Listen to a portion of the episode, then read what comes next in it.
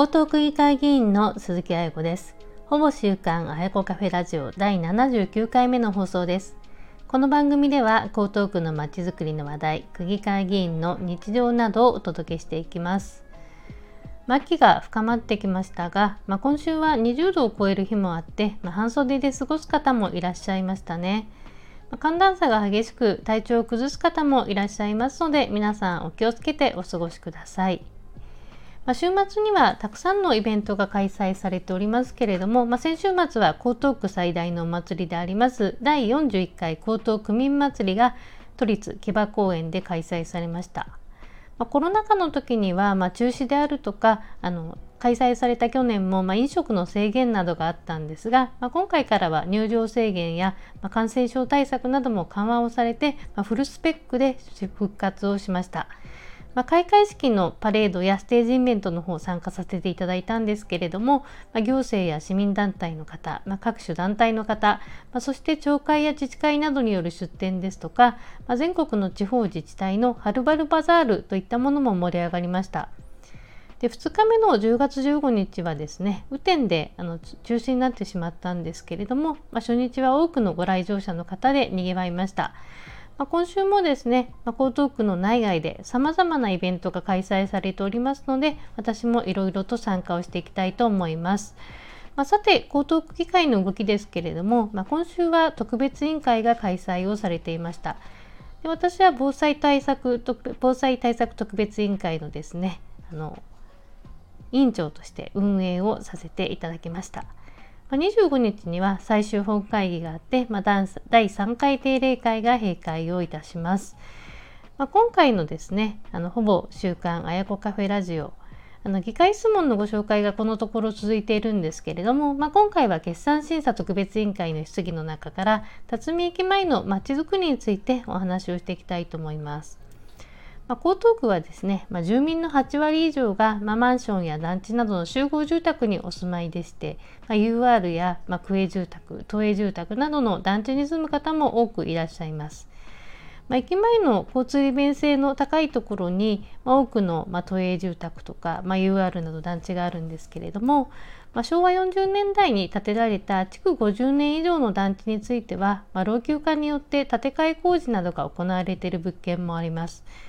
で建て替え工事については、まあ、住宅の規模によって、まあ、5年ぐらいで完了するものもあれば、まあ、全部の工事を終えるのに20年以上かかる物件があるというのも現状になってます。まあ、そしてですね駅前にある都営住宅などについては例えばもともと5階建てだった住宅が、まあ、10階以上の住宅に集約されるということも多くて建て替えが終了すると、まあ、喪失用地といって空いた土地ができることもあります。で駅前にある喪失用地については公共施設とか商業施設用地として活用されて、新たなまちづくりが行われることになりますので、ま団地の建て替え事業についてはまちづくりの観点からも、ま団地の居住者の方だけではなくて、ま地域住民の方からも様々なご要望があったり大変注目をされているものです。で私の地元である豊洲エリアでは都営豊洲4丁目アパートと辰巳1丁目団地という2つがありましてこれが代表的なんですけれども、まあ、地元の豊洲4丁目アパートは今は建て替えがま全て完了して、まあ、引っ越しも完了して今は古い住宅がま解体されているところなんですが駅前のまちづくりについても検討が進められているといった段階になります。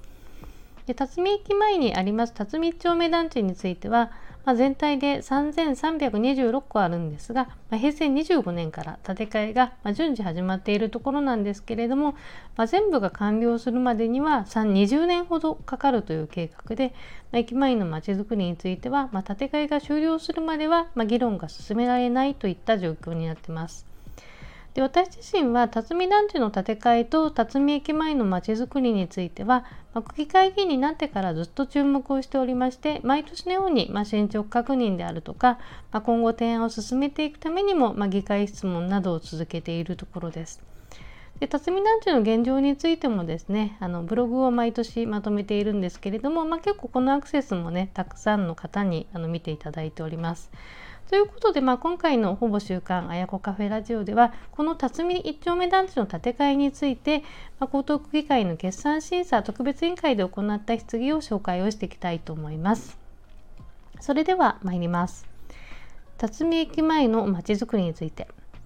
辰巳駅については地下鉄8号線が延伸される豊洲駅の隣の駅でありまして地下鉄8号線開通とともに新たなまちづくりに期待感が広がっています。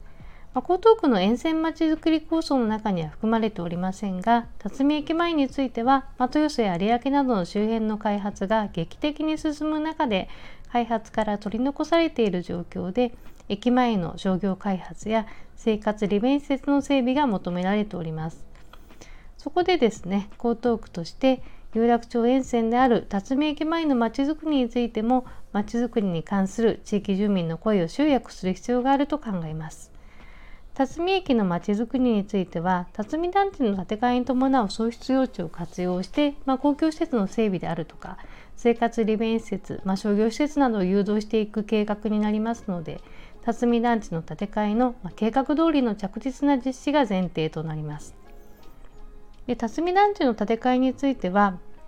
平成25年度2013年度から第1期の工事が始まっておりまして、まあ、今年令和5年には第3期工事の着手が始まったということでございますが、まあ、順調に進捗しているのでしょうか。で建て替えの終了時期については、まあ、令和4年3月に区議会の所管委員会防災まちづくり特別委員会でですねの資料によりますと、まあ、第4期建て替え計画は、まあ、令和9年度以降になっているということでした。で東京都が令和4年3月に公表しております都営辰巳一丁目団地建て替えの事業計画の変更についてという資料の中では建て替え事業の最終期である4の2期の工事が完了して入居となる時期は建て替え事業開始から20年目となる2032年度令和10年4年度となっております。2032年度終了ということであると2030年代半ばに予定をされている下鉄8号線の延伸の時期とも近くなっています。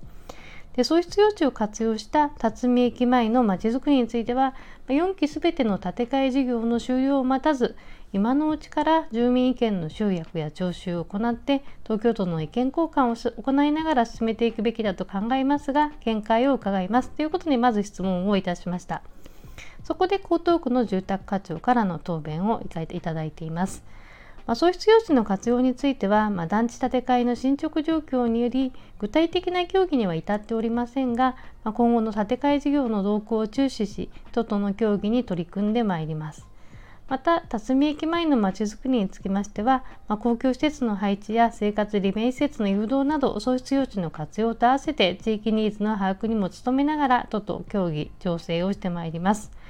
まあ、このようなですね割とまあっさりをした答弁だったんですけれども、まあ、辰巳団地の建て替えと駅前のまちづくりについて団地の建て替えは、まあ、東京都ではなあ江東区ではなく、まあ、東京都が行っている事業になりますのでやはり、まあ、江東区と東京都が、まあ、しっかりと連携をしていくっていうふうなことがですね重要になってきます。